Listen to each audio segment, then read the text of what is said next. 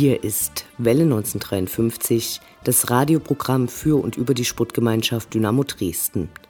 Das Verletzungspech bleibt Dynamo leider erhalten. Diesmal hat es ausgerechnet Philipp Heiser erwischt. Wir hoffen auf baldige Genesung aller verletzten Spieler. Dafür wurde in die Zukunft des Kaders investiert und Vasil Kusche, großes Nachwuchstalent, erhielt einen Profivertrag bis 2022. Schön.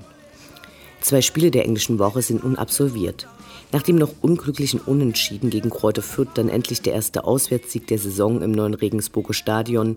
Dabei stand die Null Dynamo Allee. Bei der gestrigen Partie gegen Bielefeld wurde nicht nur das 50. Jubiläum des ersten internationalen Auftrittes von Dynamo zelebriert, sondern auch 0 zu 2 verloren. Einer hoffnungsvollen ersten folgte eine zerfahrene zweite Hälfte mit unrühmlichem Ausgang. Wieder einmal leiteten grobe Abwehrschnitze die beiden Gegentore ein. Ganz abgesehen davon erarbeitete die Offensive im ganzen Spiel nicht viele Chancen. In dieser richtungsweisenden Partie vor zwei Auswärtsspielen in Folge wurde die positive Stimmung nach dem Auswärtssieg in Regensburg deutlich gedrückt. Der kommende Kampf um den Klassenerhalt ist offensichtlich. Im Stadion rumorte es nach dem Abpfiff. Ob die drei Wechsel das Spiel von Dynamo geschwächt haben oder zumindest zwei der ausgewechselten Spieler keine weiteren Impulse hatten setzen können, wurde diskutiert. So manche Argumente wurden sogar mit Faustschlägen untermauert. Der K-Block applaudierte größtenteils der Mannschaft, im Rest des Stadions pfiffen viele beim Rausgehen. Erfolgsfans AD. Drei Vertreter von Ultras Dynamo haben uns freundlicherweise in einem längeren Gespräch Rede und Antwort gestanden und ihre Sichtweise zu den aktuellen Debatten und Entwicklungen rund um den Konflikt diverser Fanszenen und vieler Fans mit dem DFB dargestellt. Freut euch auf eine spannende 66. Sendung. Mein Name ist Anne Vidal, sputtfrei. Auch wenn wir mal verlieren, haben wir es doch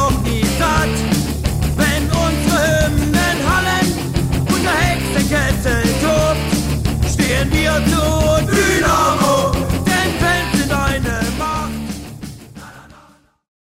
Das ist dein Inhaus.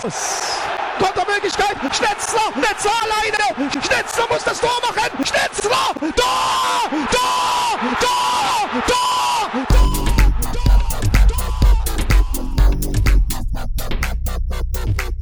Der Blick zurück. Was ist passiert? Was war großartig? Was hätte nicht geschehen dürfen? Infos zu den absolvierten Liga- und Pokalspielen.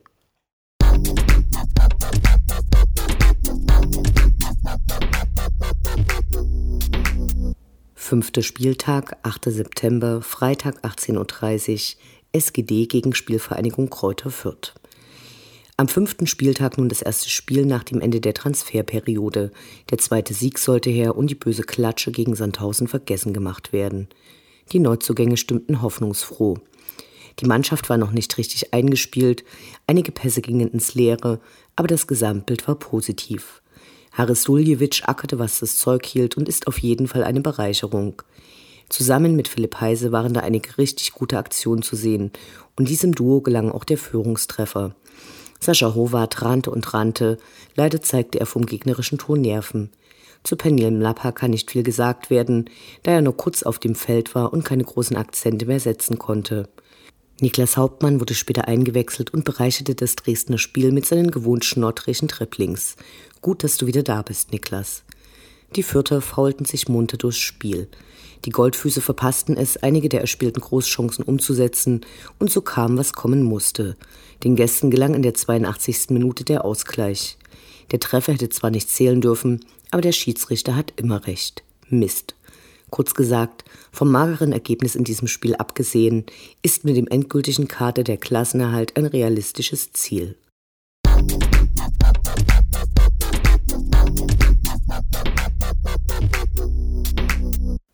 Sechster Spieltag, 17. September, Sonntag 13.30 Uhr, SSV Jan Regensburg gegen die SGD. Nachdem Jan Regensburg gegen 1860 München die Relegation geschafft hatte, ging es mal wieder nach Bayern, erstmals in deren neues Stadion, das von außen wie eine Arena anmutet, aufgrund seiner geringeren Größe jedoch irgendwie auch niedlich ist. In der Stadt und am Bahnhof war viel Polizei zu sehen, da in Bayern auch viel USK. Die blieben allerdings wohltuend zurückhaltend.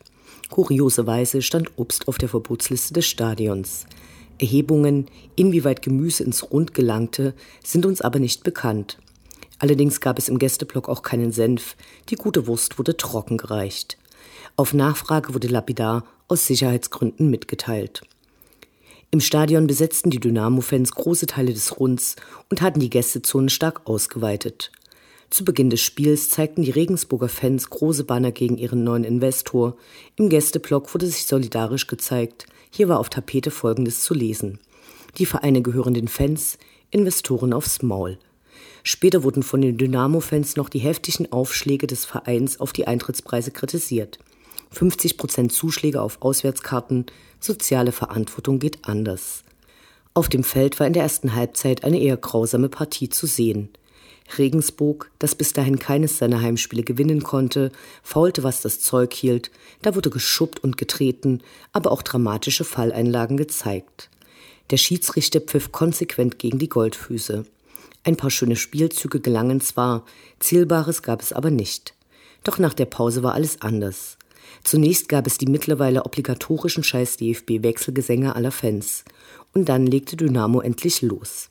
Sascha Howard, der einer der großen Lichtblicke des Spiels war und ausdauernd übers Grün flitzte und trotz seiner geringen Körpergröße sogar Kopfballduelle für sich entscheiden konnte, schoss sein erstes Tor für Dynamo. Stark. Nur kurze Zeit später wurde er in Nähe des Strafraums gefault und der Schiedsrichter, der bis dahin zu Ungunsten von Dynamo gepfiffen hatte, zeigte auf den Punkt. Ayas Aosmann, dem wohl übermotiviert bis dahin nicht viel gelungen war, verwandelte souverän. Danach wurde nur noch gefeiert unsere Besten.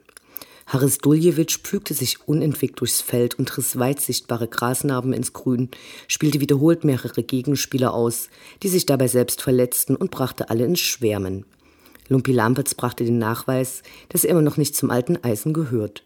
Yannick Müller, in den vergangenen Partien öfters gescholten, zeigte ein überragendes Spiel.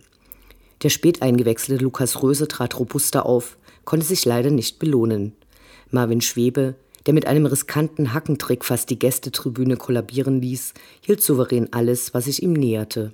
Schön war, dass der Ausfall von Philipp Heise kompensiert werden konnte. Ebenfalls erfreulich die beiden Jubiläen. Für Kapitän Marco Hartmann war es die 150. Partie für die Sportgemeinschaft Dynamo Dresden, für Lumpi Lampertz immerhin schon die 100.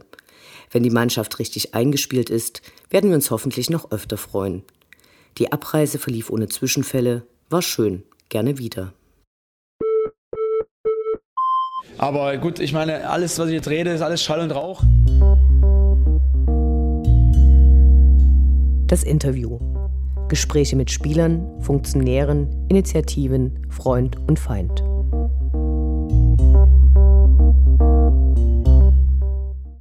In den Sommermonaten ist viel passiert. Zunächst hatten Ultras Dynamo die letzte Auswärtsfahrt der Saison nach Karlsruhe unter das Motto Football Army Dynamo Dresden gestellt. Doch nach dem anschließenden Pressebashing der Aktion, bei der die Dynamo-Fans wie eigentlich immer als Vollhongs hingestellt wurden und der Verein anschließend einen deftigen Maßnahmenkatalog vorstellte, den der DFB dankbar in seine Strafe mit aufnahm, gab es große Überraschungen. Andere Fanszenen solidarisierten sich und erklärten dem DFB ebenfalls den Krieg und der DFB reagierte auf eine Art und Weise, die so wohl niemand voraussah. Wir freuen uns, dass heute Hannes, Martin und Danny bei uns sind und einige Fragen beantworten und Einblicke in ihre Sicht der Dinge geben werden. Schön, dass es geklappt hat. Hallo. Hallo. Hi. Hallo. Zu Karlsruhe ist ja viel geschrieben und skandalisiert worden. Wie seht ihr dieses Spiel und seine Begleiterscheinungen im Nachhinein?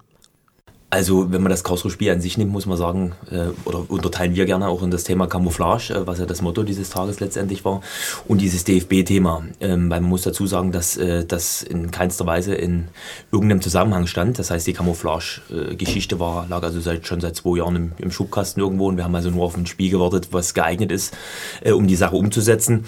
Dann gleichzeitig kam aber äh, dieses Thema äh, mit der Strafe für Karlsruhe. Das heißt, es kam an dem Dienstag, Sonntag war das Spiel, Dienstag zuvor äh, kam äh, also das Thema auf, dass im Prinzip Teile der Heimtribüne gesperrt wurden und äh, auch Teile des Gästeblocks. Also es durften bloß 2000 Gäste anreisen zu dem Spiel.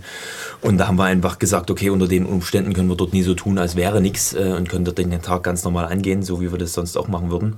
Und ähm, haben uns dann also ja, bewusst für eine irgendwo überspitzte Form der Provokation entschieden. Deswegen dieses Thema Krieg dem DFB. Das war also irgendwo eine bewusste Provokation im Vorfeld. Man muss aber auch klar sagen, dass, das, dass wir die ganze Tragweite äh, völlig überhaupt nicht auf dem Zettel hatten. Das heißt, so wie sich das dann entwickelt hat im Nachgang medial, ähm, damit hat vorab keiner gerechnet. Und ähm, ja, aber im Nachgang muss man einfach sagen, war diese bewusste Provokation mit dem Krieg, äh, auch wenn man natürlich da vielerlei äh, Sichten drauf haben kann und dass das bei älteren Leuten natürlich auch noch was anderes auslöst, ist auch völlig klar. Aber ähm, es hat auf jeden Fall gesessen und hat die Aufmerksamkeit erzielt, die es haben sollte. Unser Verein hat dann auf der Pressekonferenz nach dem letzten Spieltag der Saison einen Maßnahmenkatalog vorgestellt, der, obwohl sich da der Rechtsanwalt äh, Clemens Rasel zuerst auch gegen Kollektivstrafen ausgesprochen hat, genau anschließend diese verhängt hat. Äh, zum einen gibt es jetzt die teureren Tickets für die Auswärtsfahrer, keine Dauerkarten mehr für OD, Voucher bei den sogenannten Hochrisikospielen. Wie ordnet ihr das ein? Also einerseits ist uns natürlich völlig klar, dass der Verein irgendwas bringen muss. Das war in der Vergangenheit immer so. Das ist ja auch kein Dresdner Phänomen. Immer wenn es Vorfälle gibt und je nachdem, wie groß die mediale, der mediale Aufschrei ist, müssen die Vereine irgendwas liefern, um sich gegenüber dem DFB als äh, aktionistisch darzustellen. Ähm, es ist ja aktuell so, dass in der Bestrafung das aktive Vorgehen besondere Berücksichtigung findet und deswegen ein milderes Urteil gefällt wird. Deswegen war uns völlig klar, dass der Verein natürlich irgendwas bringen muss. Dass es jetzt solche Sachen sind, ähm, auch damit können wir ganz gut leben. soll heißen, ähm, wenn wir kein UD-Auswärtskontingent mehr haben, das heißt ja nicht, dass die Leute auf einmal sagen, oh, wir fahren nicht mehr auswärts, sondern wird sich auf ganz normalen Weg, so wie alle anderen, die Karten besorgt. Und daher ähm, ordnen wir das so ein, dass dem Verein sicherlich selber auch bewusst ist, dass es keine Sachen sind, die in Zukunft irgendwas verhindern. Bloß weil jetzt eine Auswärtskarte zwei Euro mehr kostet, heißt das dann ja nicht, dass der Gästeblock nicht mehr voll ist oder dass es nie mehr zu Vorfällen kommt. Also daher ist uns klar, der Verein muss was liefern, aber genauso wir, wie auch sicherlich der Verein weiß, das sind keine Maßnahmen, mit denen wir in Zukunft absolut ein vorfallfreies Spiel generieren. Gleichzeitig gab es eine ähm, Solidarisierung, andere Fangruppierungen, die dem DFB ebenfalls den Krieg erklärten. Haben die euch vorher kontaktiert oder wie ist es abgelaufen? Die äh, Fangruppen haben uns ähm, nie vorher kontaktiert, aber äh, es gibt natürlich deutschlandweit einfach auch eine gewisse Vernetzung, die vorhanden ist.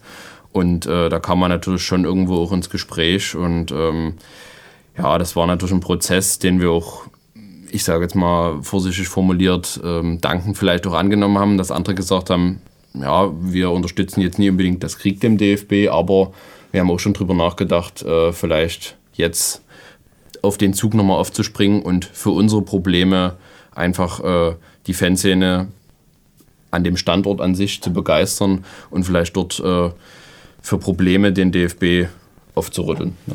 Und wenn ich noch ergänzend was sagen darf, man hat vielleicht auch da gemerkt, einfach, ähm, dass jetzt in Punkt gekommen ist oder dass eine gewisse Dynamik angenommen hat, auch begleitend durch dieses DFB-Pokalfinale mit äh, dem Auftritt von Helene Fischer, äh, dass das nochmal eine gewisse Dynamik äh, der ganzen Sache gibt und dass man vielleicht jetzt, wenn man jetzt zusammen vorausgeht, dass man da vielleicht auch was zusammen bewegen kann. Stichwort Pokalfinale. Ich glaube, dass es so ein Zeitpunkt war, äh, wo man gesehen hat, dass es eben nicht nur ein Problem von Ultragruppierungen mit dem DFB ist, sondern dass eben auch die ganz normalen Fans äh, da Probleme sehen. Konntet ihr zu dem Zeitpunkt absehen, dass sich das so ausweiten würde? Also bei der Sache muss man immer ein bisschen unterscheiden. Es wird ja immer gerne von Ultraprotesten gesprochen, ähm, was wir aber so gar nicht sehen. Wenn in Dortmund die Tribüne geschlossen wird und dort 25.000 Leute wegen äh, von einem Vorfall nicht mehr ein Heimspiel besuchen können, dann betrifft es natürlich weitaus mehr als immer nur diese Ultragruppierung. Das heißt, diese füllen nie ähm, oder können nie so einen so einen Aktionismus an den Tag legen, so wie wir das aktuell sehen. Das bedeutet, dass sich der Protest allgemein auf die gesamte aktive Szene der Verein ausweitet. Das bedeutet, das, was Auswärtsfahrer, Auswärtsfahrer ähm, sind, die Probleme kennen an Einlasssituationen mit Polizei, mit ähm, Voucher-Regelungen und sowas, das ist über die Ultraszene hinaus als Problem durchaus bewusst. Und daher sind wir einerseits schon überrascht über diese Tragweite aktuell, andererseits wiederum auch nicht, weil wir ja auch aus den Gesprächen wissen, dass es nicht nur unsere Sichtweise ist, sondern es viele Fans betrifft, die aktiv die Spiele mitgestalten oder Auswärtsspiele besuchen. Ende Juni wurden dann die Pläne vom DFB bekannt, dass die äh, in der Regionalliga Südwest äh, auch eine chinesische Auswahl mitspielen lassen wollen, zumindest zu Freundschaftsspielen. Das war ein Punkt, an dem dann die Berichterstattung, die ja eher oft auf Seiten des DFB ist, auch so ein bisschen gekippt ist und die sehr kritisch berichtet haben. Denkt ihr, dass es richtig ist einzuschätzen, dass das so ein Punkt war, wo offensichtlich wurde, dass der DFB den Kontakt zu den Fans eigentlich komplett verloren hat? Ja, also das ist auf jeden Fall ein Punkt gewesen, der, denke ich, in ganz Deutschland äh, nie nur für Aufruhr gesorgt hat, sondern auch ähm, die normalen Fans zum Umdenken bewegt hat, äh, weil vorher davon nicht wirklich viel bekannt war. Was plant der DFB überhaupt? Wie, wie lässt sich das an mit einer U20 ähm, aus China, die auf immer in, einen, in eine Liga integriert werden soll? Äh, wo es vorher noch Probleme gab mit der Auf- und Abstiegsregel, einfach äh, weil manche Vereine gesagt haben, okay, wir können uns auch vorstellen, mit 21 oder 22 Teams in der Liga zu starten. Äh, da war es natürlich für viele irgendwie schon ein, eine Sache oder ein komplettes Unding, dass auf einmal jetzt vom DFB ein Vertrag vorgelegt wurde und der ähm, mit, den chinesischen, mit der chinesischen U20 äh, geschlossen wurde, dass die eine komplette Saison Freundschaftsspiele äh, gegen die einzelnen äh, Teams der Regionalliga ausrichten sollte. Ja, was in dem Punkt ja spannend ist, der DFB hat es ja in dem Sinne den Verein verkauft, indem sie pro Partie eine Antrittsprämie bekommen haben von jeweils 15.000 Euro. Mhm. Das wäre die Sache. Also muss man sich ja auch vor Augen halten auch kleine Vereine, die vielleicht damit inhaltlich ein Problem haben, werden damit dann wieder gelockt und es wird suggeriert, es ist ja kein großer Aufwand, macht diese zwei Freundschaftsspiele, es kommt nochmal Geld in die Kasse.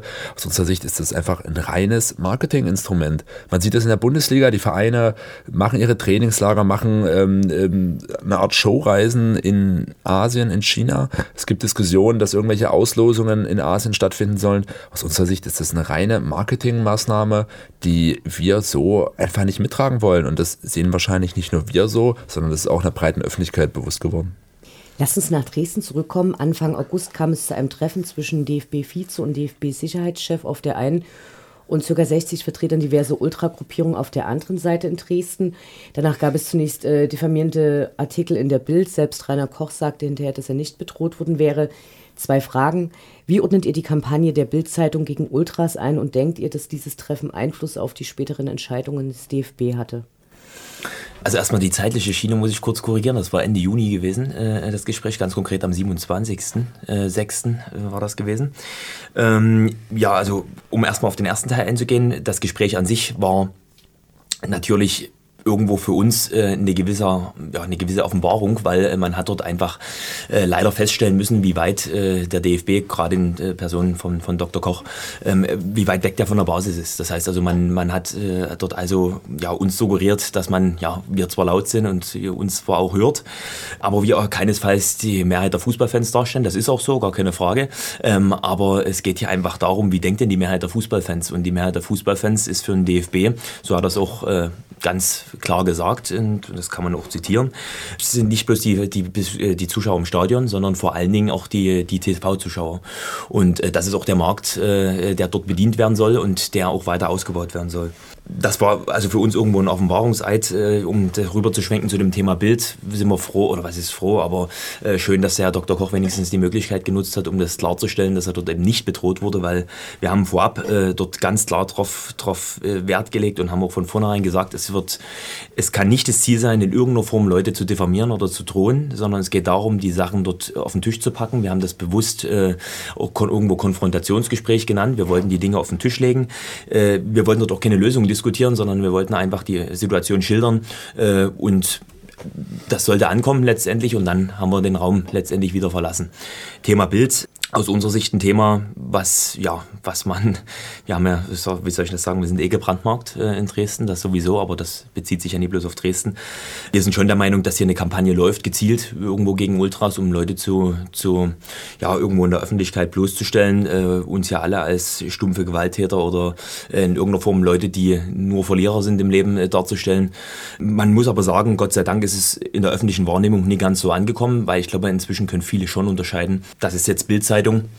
Da rechnen wir nochmal 50 Prozent weg äh, und das könnte dann in Richtung der Wahrheit zumindest kommen. Und genauso ist es in dem Fall auch gewesen. Aber ich würde vielleicht noch mal kurz äh, zu dem äh, Thema Koch und dieser Richtigstellung noch mal kurz einhaken, ähm, dass, äh, dass wir es schon ziemlich schwach finden von einem äh, DFB-Vizepräsident, der in den Medien steht und in der Öffentlichkeit und er der Meinung ist, das nur auf seiner Facebook-Seite klarstellen zu müssen. Äh, ich finde, da gehört einfach so viel Arsch auch in der Hose dazu, zu sagen, okay, das ist, egal ob die Kampagne jetzt gesteuert ist oder von wem auch immer diese Informationen dorthin gelangt sind, der Fakt ist einfach, ähm, dass es für uns ziemlich kleinlaut war und diese ganze Position oder diese Geschichte, dieses Bild, was wir uns von ihm machen konnten, eigentlich das nochmal bestätigt hat, dass es wohl nie so ist, dass er die Masse hinter sich hat, sondern dass er schon vermutet, äh, dass sein Standing dort klar, ähm, dass an dem Standing gekratzt wird. Einfach, ja. Und Entschuldigung, du hast noch gefragt, ob das Einfluss hat oder wir denken, dass das Einfluss hat auf die Entwicklungen, die es jetzt gab. Also wirklich äh, bewegt hat sich ja jetzt noch nichts, äh, zumindest nie greif oder nie spürbar. Das heißt, es wurden ein paar Vorstöße gab es da letztendlich. Wir sind aber der Meinung, dass äh, diese Gespräche schon natürlich dazu beigetragen haben, äh, äh, einen gewissen Druck zu erzeugen, einen gewissen Druck auf die Leute, einen gewissen Handlungsdruck. Und ähm, ja, der Meinung sind wir auf jeden Fall schon, definitiv. Überraschend war ja für viele, glaube ich, eher im Nachhinein, äh, dass es gelungen ist, Vertreter von so vielen Szenen äh, in Dresden zusammenzubringen. Wie habt ihr das geschafft?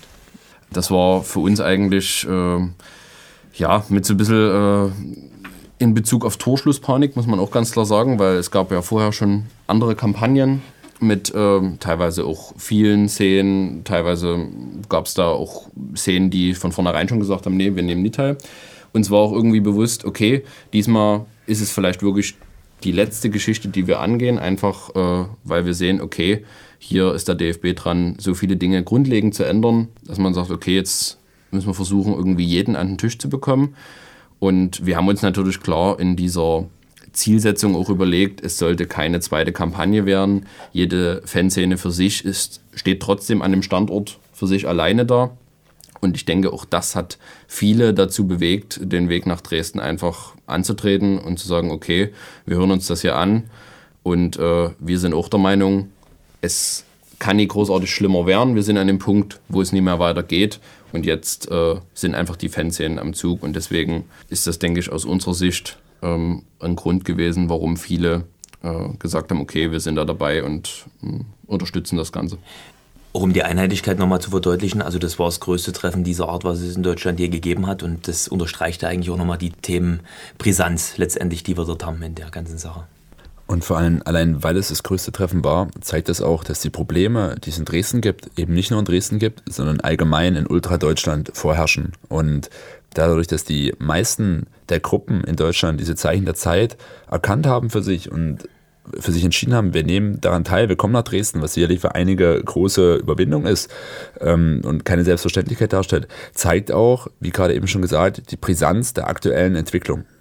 Dann ist ja die neue Saison losgegangen. Es waren eigentlich in allen Stadien immer die gleichen Wechselgesänge äh, zu hören und es wurden auch ähm, einheitliche Banner hochgezogen. Und Kurz bevor dann die erste Liga wieder angefangen hat, kam dieses überraschende Statement von Grindel, in dem er sagt, äh, dass man diese Kollektivstrafen zunächst aussetzen wolle. Und äh, zu, zu Beginn dieser Meldung war eben formuliert, dass es, Zitat, einen Gewaltverzicht geben müsse.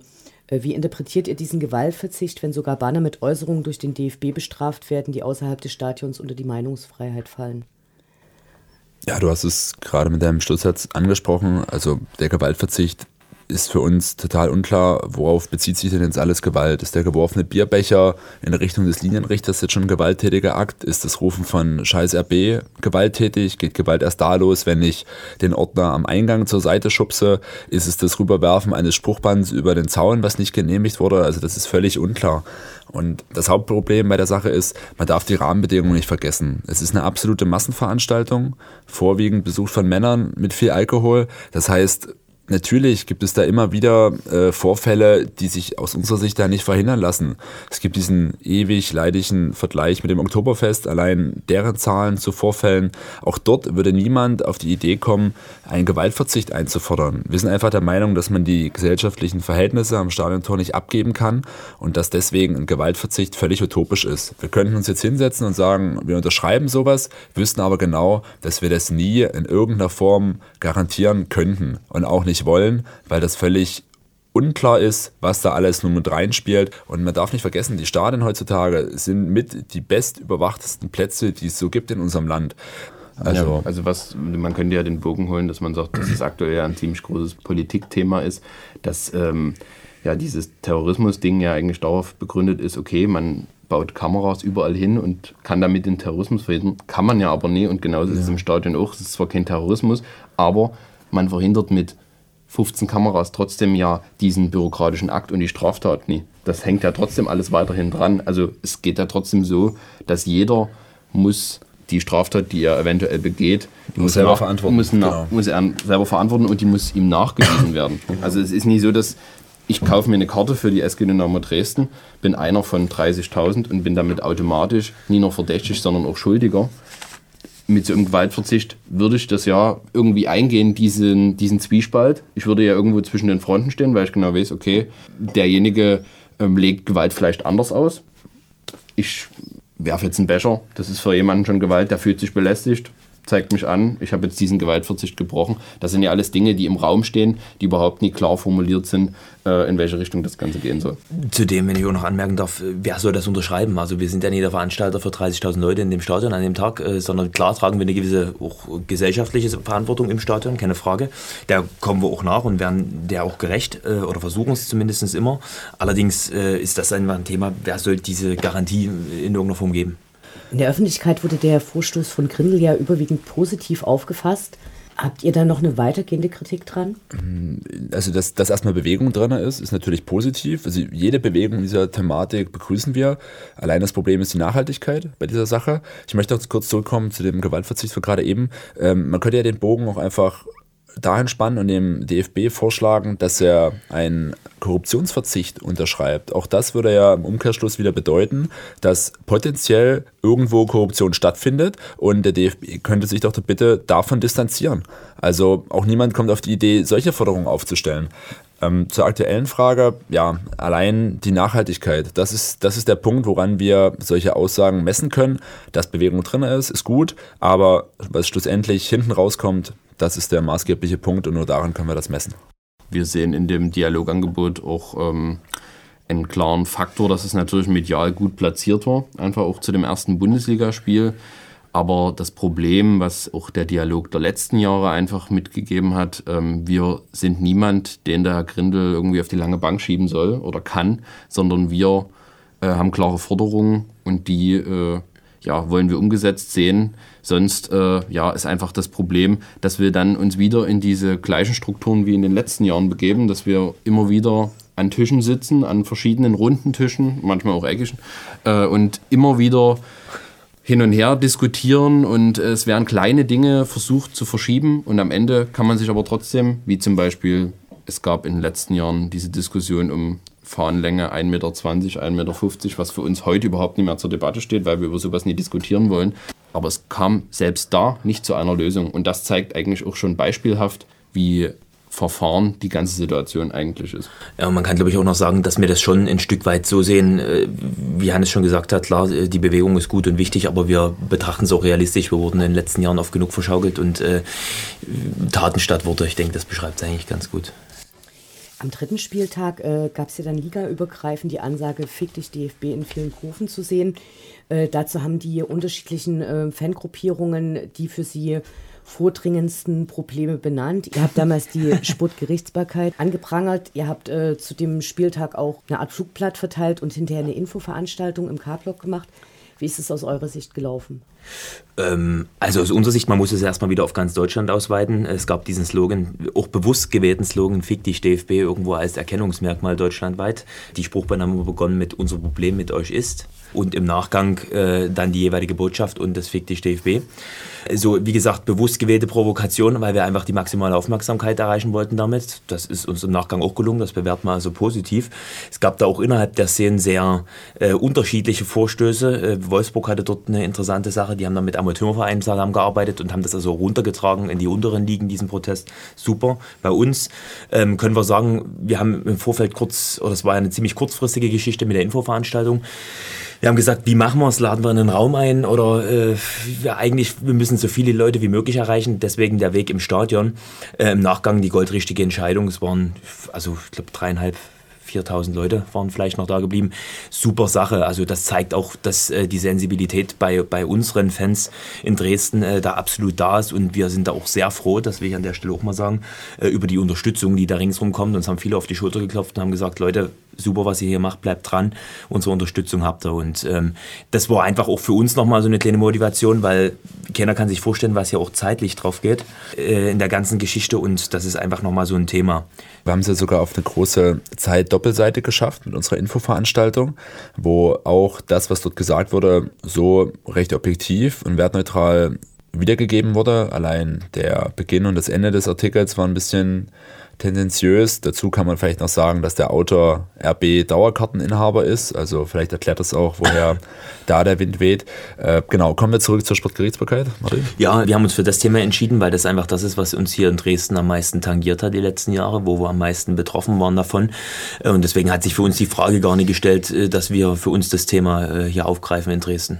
Und wir sehen bei dem Punkt äh, den meisten Handlungsbedarf, ja. vor allen Dingen beim DFB. Das ist einfach ein Punkt, der, äh, den es gilt, ähm, neu zu strukturieren und äh, neu anzugehen, weil so wie es aktuell läuft, ähm, und das hat der DFB ja auch gemerkt mit der Aussetzung der Kollektivstrafen, ist es einfach nicht mehr tragbar. Diese Liste von den Futterungen, äh, die da eben auch verteilt wurden, ist das eine UD-spezifische Liste oder ist es eine Liste, auf die sich auch die anderen Gruppen mit geeinigt haben? Ist im Prinzip äh, ein Forderungspaket. Wir haben gesagt, wir legen die Sachen alle mal breit auf den Tisch ähm, und die tragen wir auch in Deutschland alle, alle komplett von der ersten bis zur vierten Liga. Es kann nur sein, dass jede Szene um gewisse Punkte diese äh, Dinge noch erweitert. Aber das ist standortspezifisch. Grindel hat sich ja explizit auch zu diesem äh, Strafenkatalog schon geäußert und zwar, ich meine, in der Halbzeitpause vom Eröffnungsspiel in der ersten Liga und meinte, äh, also er hat da diesen äh, einen transparenten Strafenkatalog angekündigt.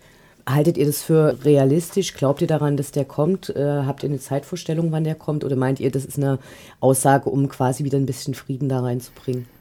Wir halten den Strafenkatalog für ähm, nicht praktikabel, weil äh, es gibt ein ganz normales Strafgesetzbuch und äh, wenn ein Katalog so praktikabel wäre, dann ist das einfach, äh, ich kann jetzt auch nie sagen, okay, ich klaue jetzt im Laden was und da steht in dem Katalog, okay, 50 Euro dann kann jeder das in Kauf nehmen, weil er weiß, okay, dafür gibt es nur 50 Euro als Strafe. Also diesen Katalog, das ist jetzt eine überspitzte Darstellung, aber dieser Katalog ist für uns einfach so, wie er jetzt sich darstellt oder wie der Herr Grindel sich vielleicht sowas denkt, einfach nie äh, tragbar, sondern wir fordern einfach von dieser Sportgerichtsbarkeit, dass, wie der Name schon sagt, oder wie ein Teil dieses äh, Namens, nämlich die Gerichtsbarkeit, dass es einfach äh, unabhängige Leute in dieser Gerichtsbarkeit sitzen, und äh, zwar auch Leute, die Ahnung nie nur jetzt vom Fußball an sich haben, sondern auch von den einzelnen Fans sehen. Das ist, denke ich, ein Ausgangspunkt.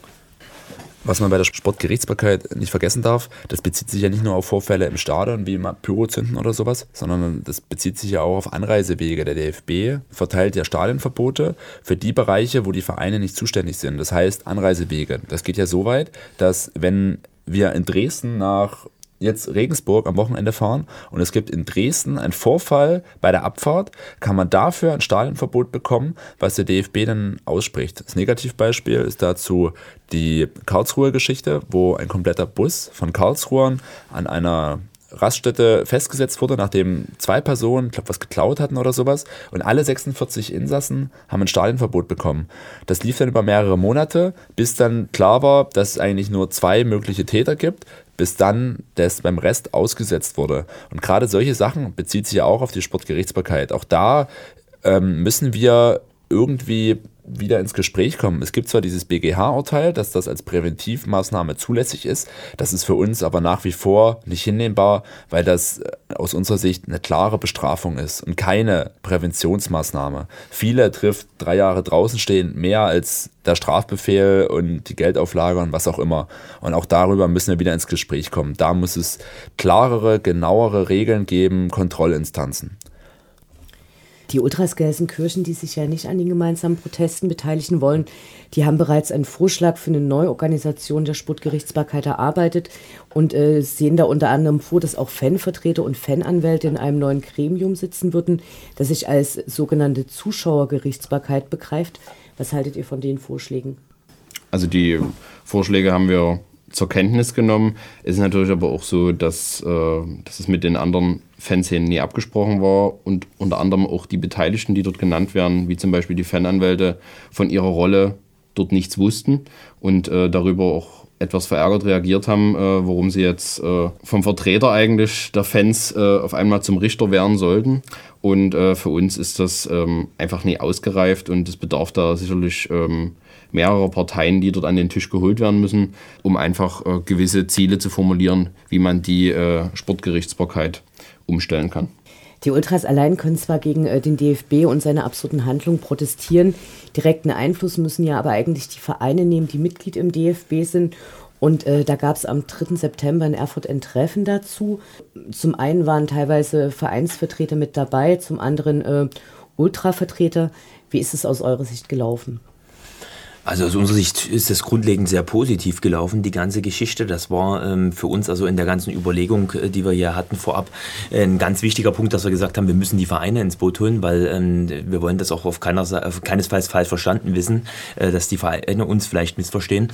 Deswegen dieser Tag und diese Einladung. Der Einladung ähm, ja, sind äh, 25 oder knapp 25, ein bisschen mehr Vertreter gefolgt äh, von unterschiedlichen Vereinen. Also es waren zum Teil auch zwei, drei Vertreter von Vereinen da, äh, vorwiegend Geschäftsführer.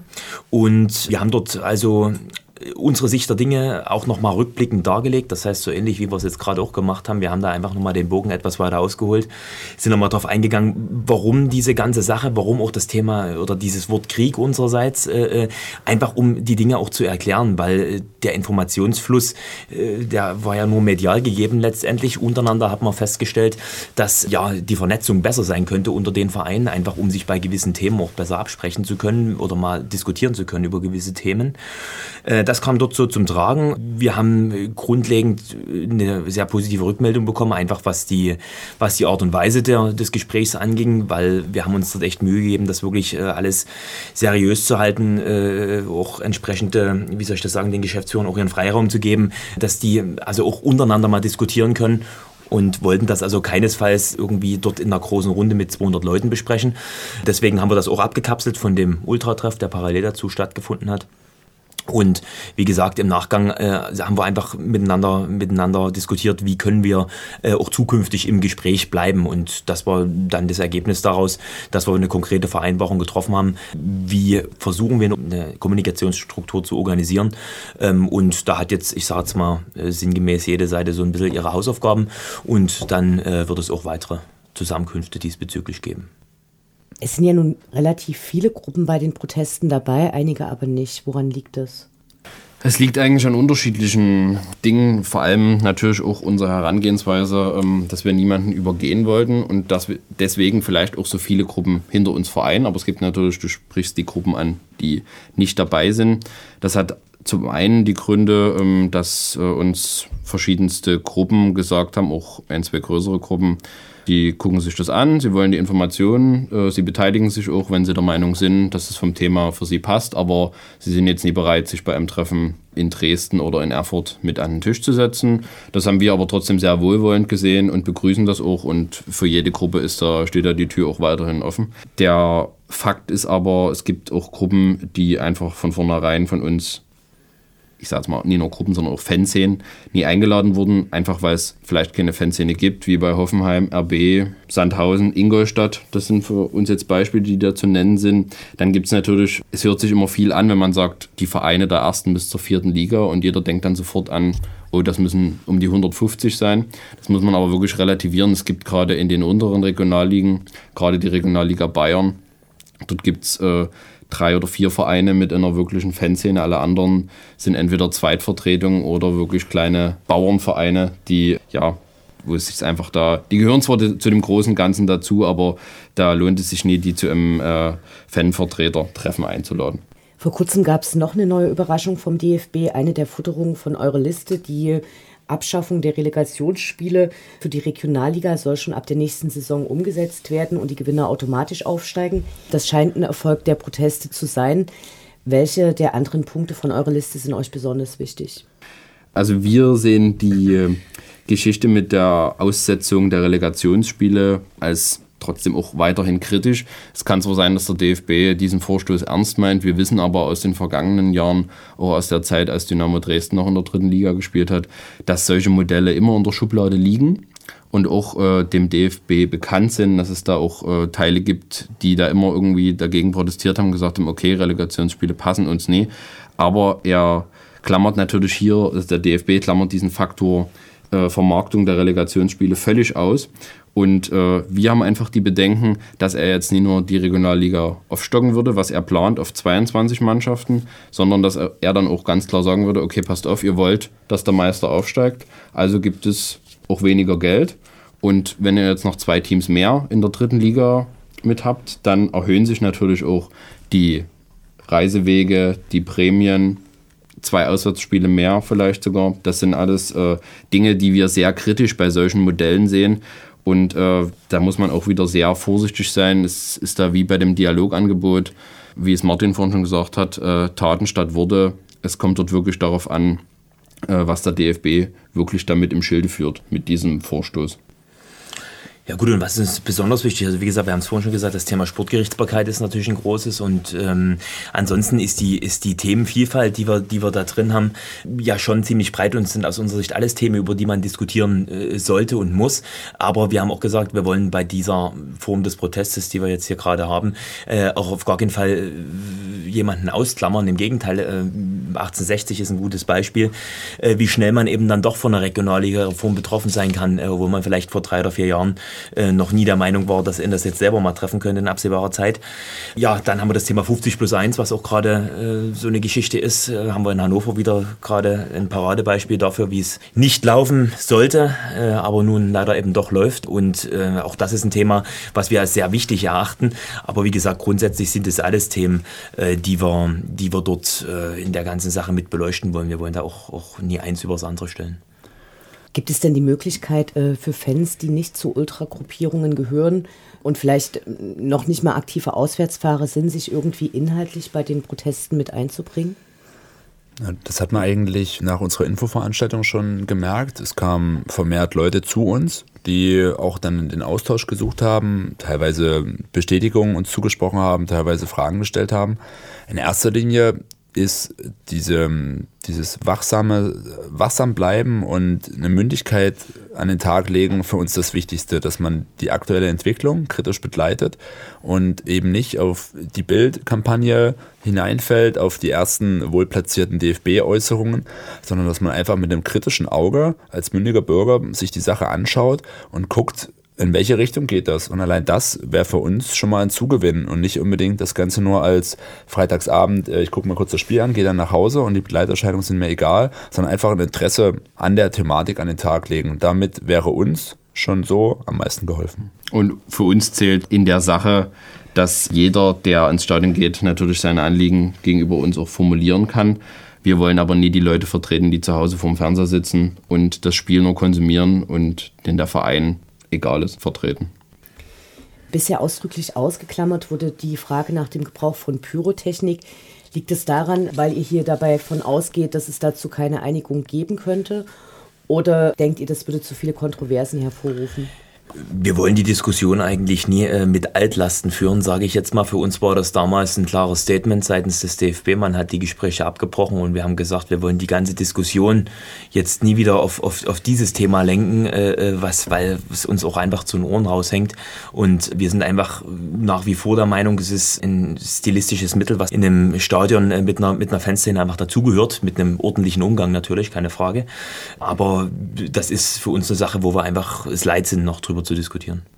Zu Beginn der Saison äh, schien es ein bisschen weniger Pyro zu geben. An den letzten Spieltagen gab es wieder mehr. Könntet ihr euch vorstellen, dass das dazu führen könnte, dass die Kollektivstrafen wieder eingesetzt werden? Also dass der DFB da quasi von seinem jetzigen Angebot wieder abrücken wird? Naja, das wäre ja nur ein Eingeständnis, dass die dass das Aussetzen äh, keine Ernsthaftigkeit hinter sich hatte, sondern einfach nur ja, dem Zeitgeist dann entsprochen hat. Also daran könnte man dann sehen, wie die aktuelle Entwicklung, vor allem wie die Motivation des DFB gelagert ist. Wir stehen immer dafür, Pyro gehört für uns dazu, es ist nicht diskutierbar, ob das stattfindet oder nicht, sondern immer, immer nur wann.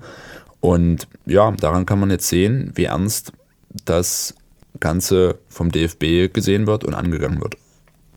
Am letzten äh, Aktionstag haben sich die Proteste vorwiegend gegen die Korruption beim DFB gerichtet. Was sind die nächsten Sachen, die geplant sind? Wie geht es weiter? Ja, also im Grunde genommen kann man sagen, dass also auf jeden Fall äh, weitere Aktionen äh, auch in der Zukunft und das auch auf unbestimmte Zeit geplant sind, in verschiedensten Formen. Wir werden also, oder wir haben ja einen bunten Blumenstrauß an Themen, äh, was ich vorhin schon sagte. Äh, so und aus dem werden wir uns jetzt auch die nächsten Monate, wir hoffen mal nie, dass es Jahre sind, äh, aber bedienen und die Dinge äh, sorgfältig nach und nach thematisieren. Es scheint klar, dass die äh, Proteste und die äh, verschiedenen Gespräche dazu viel Zeit und Arbeit kosten. Ist das der Grund dafür, warum es zurzeit weniger Choreos zu sehen gibt?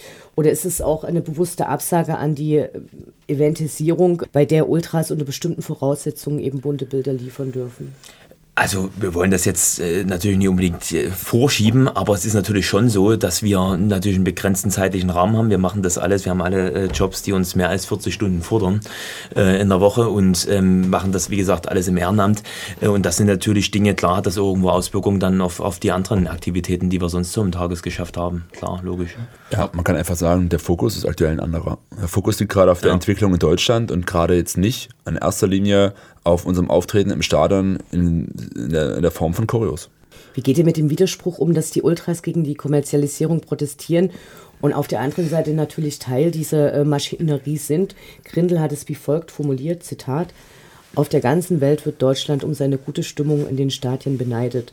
Fankulturen mit ihren beeindruckenden Choreografien, kreativen Aktionen in den Stadien und gesellschaftlichem Engagement außerhalb schaffen eine einzigartige Atmosphäre.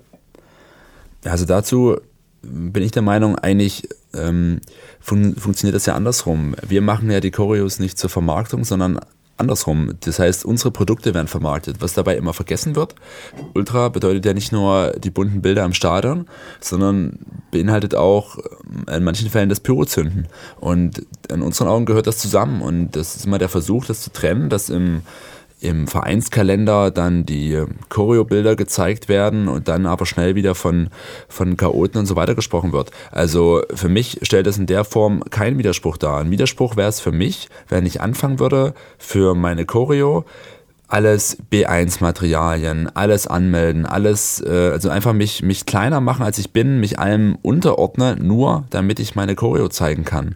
Und da liegt für mich der Hase im Pfeffer. Man braucht einfach so eine Art, so eine Art Grenze, wo man nicht drüber geht. Das ist ja auch, lässt sich wieder übertragen auf die aktuelle Entwicklung. Auch da steht Ultra Deutschland an einer gewissen roten Linie und da können wir einfach nicht äh, drüber hinausgehen, weil man steht schon mit dem Rücken zur Wand. Und genauso sehe ich das dort auch. Wenn man sich dort nicht unnötig klein macht, sehe ich das nicht als Widerspruch. Man hat es ja in der letzten Saison in Nürnberg sehr gut gesehen. Auch dort ist nach ähm, einer Pyro-Aktion wurde den verschiedenste Privilegien, in Anführungszeichen, vom Verein gestrichen. Also sowas wie ein Verkaufsstand im Stadion, das Verteilen ihres Infoheftes, was auch immer in Infoheft verteilen als Folge für eine Pyroaktion, wie das im Zusammenhang steht, soll mir auch mal einer erklären, wurde ihnen alles untersagt.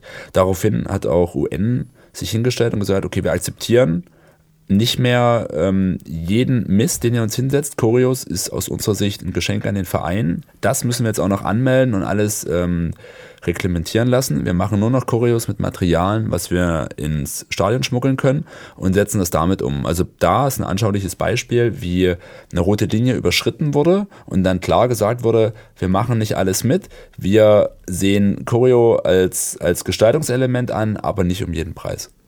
Früher gab es selten Statements von Ultragruppen. Mittlerweile werden oft Stellungnahmen zu allen möglichen Themen veröffentlicht. Woran liegt es eurer Meinung nach? Ja, dass die Themenvielfalt natürlich auch da ist. Also äh, das würde es ja nie geben, wenn es nie, nie Themen gäbe, mit denen man sich ständig auseinandersetzen müsste. Ähm, der Punkt ist der, auch wir sind bewusst einfach ein Stück davon weg. Wir wollen äh, auch jetzt in der Thematik keine ewigen Stellungnahmen äh, äh mehr veröffentlichen, sondern wir wollen kurz und prägnant die Themen benennen und das eben jetzt, äh, wir haben auch gerade so eine kleine äh, ja, Aktion, würde ich es mal vielleicht nennen. Auf unserer Homepage erscheinen regelmäßig Artikel, die gewisse Themen aus dieser Sache hier beleuchten ähm, und das auch etwas intensiver und mit Hintergrundwissen. Darauf möchten wir auch an der Stelle mal ganz ausdrücklich verweisen, weil wem vielleicht das eine andere Hintergrundwissen fehlt, äh, der wird es dort finden und ähm, wir wollen uns einfach mit den Dingen auseinandersetzen und aufklären. Mhm, das haben wir vor allen Dingen auf der Infoveranstaltung bei uns gemerkt, dass die Leute gesagt haben, okay, für uns war es interessant, äh, gebt uns die Infos, wir äh, brauchen da auch mehr Hintergrundinfos und das ist einfach was, was wir uns auch auf die Fahnen geschrieben haben, dass wir einfach die Leute mit Informationen versorgen wollen und nie einfach Spruchbänder sind sind meistens ja nur drei oder vier Zeilen und die können einfach nie so viel Hintergrund erklären. Und gerade das Thema Korruption ist so ein Thema, da muss man sich einfach, da reichen auch nie zwei Texte, die man gelesen hat, sondern da muss man sich einfach damit genauer beschäftigen, um überhaupt das ganze Ausmaß ähm, dieses Skandals, vor allen Dingen beim DFB, zu sehen und das überhaupt für sich auch bewerten zu können. Sonst ist es einfach nur eine Meinung, die man aus den Medien so aufgeschnappt hat und dann Sicherlich kann man die für sich auch vertreten, wenn eben das persönlich reicht, aber wir wollen ja auch Punkte wirklich benennen und sagen, okay, das kritisieren wir an euch und das ist unser Problem. Zum Abschluss noch eine Frage. Ähm, Kernfrage der Proteste sind sicherlich, wem gehört der Fußball und äh, wohin soll die Entwicklung gehen?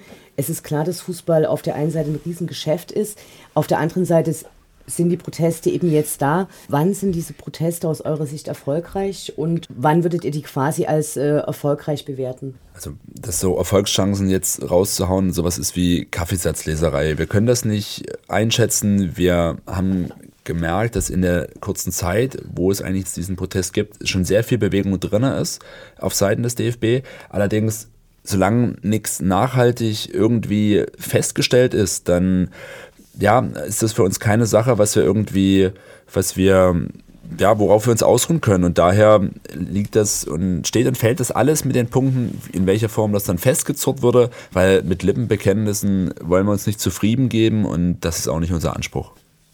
Ja, und wir haben äh, für uns eigentlich mit den Gruppen auch formuliert, dass äh, vielleicht ein erster Punkt, ob das jetzt ein unbedingtes Ziel ist, das würde ich so jetzt nie sagen, aber es ist zumindest ein erster, ein erster Punkt, den man irgendwie formulieren kann, dass man zurückkehrt zu dem Status quo. Und der Status quo ist für uns halt, dass äh, verschiedenste Dinge nie abgestraft werden, wie zum Beispiel, wie du es vorhin schon angesprochen hast, die eigentlich die Meinungsfreiheit betreffen.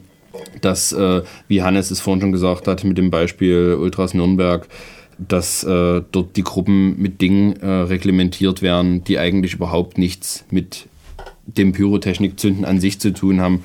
Äh, das ist aber natürlich ein Prozess, der für uns äh, jetzt in, nie in den nächsten drei Wochen abgehandelt sein wird, sondern wir wissen, das wird wahrscheinlich über Jahre gehen. Und wir persönlich können äh, das jetzt nie so formulieren, dass man sagt, okay, wenn der und der Punkt umgesetzt ist, dann ist für uns das Ziel erreicht, sondern es ist ein schleichender Prozess, in dem wir auch sehen müssen, okay, geben wir uns damit zufrieden oder sagen wir, nee, das reicht uns noch nie, hier wollen wir einfach noch ein Stück weitergehen.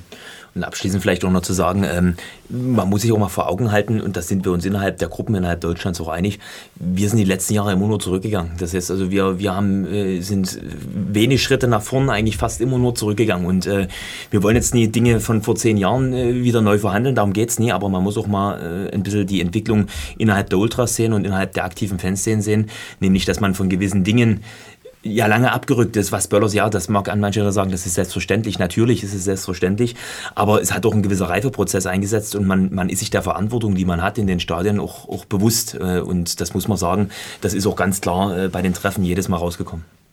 Vielen Dank fürs Gespräch und viel Erfolg. Wir haben zu danken. Danke und der Kampf geht weiter.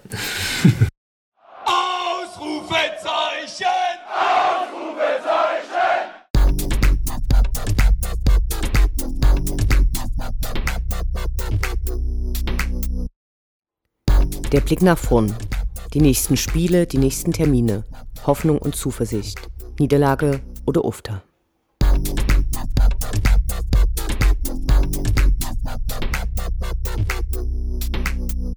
Achter Spieltag, 24. September, Sonntag 13.30 Uhr, SV Darmstadt 98 gegen die SGD.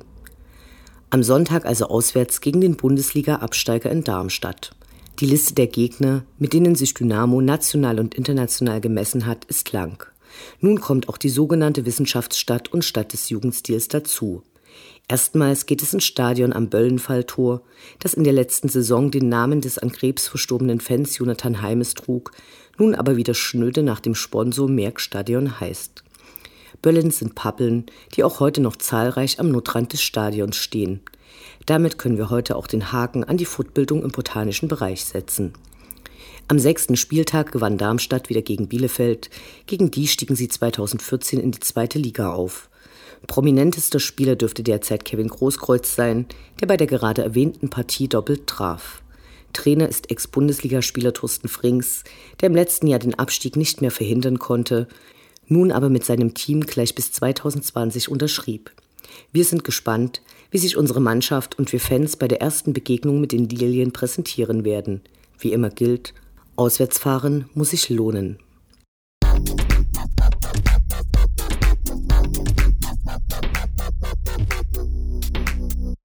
Neunter Spieltag, 1. Oktober, Sonntag 13.30 Uhr, 1. FC Heidenheim 1846 gegen die SGD.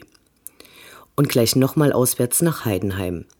Während sie sich in der letzten Saison immerhin den sechsten Platz erspielten, ging es in dieser Spielzeit nicht gut los. Im letzten Jahr gelang auswärts nur ein 0 zu 0 und die Vernebelung des Stadions in Gelb löste bei einigen Hustenreiz aus und zog später eine deftige Geldstrafe nach sich. Heidenheim ist nicht die größte Leuchte im deutschen Fußball. Allerdings sind sie nun im dritten Jahr in Folge in der zweiten Liga und ihr Trainer Frank Schmidt hat gerade sein zehnjähriges Jubiläum gefeiert. Auswärts gelang ihnen gerade ein Sieg beim VfL Bochum. Das hatte Dynamo ja nicht geschafft. Wird sicher eine schwere Partie. Wir drücken wie immer die Daumen.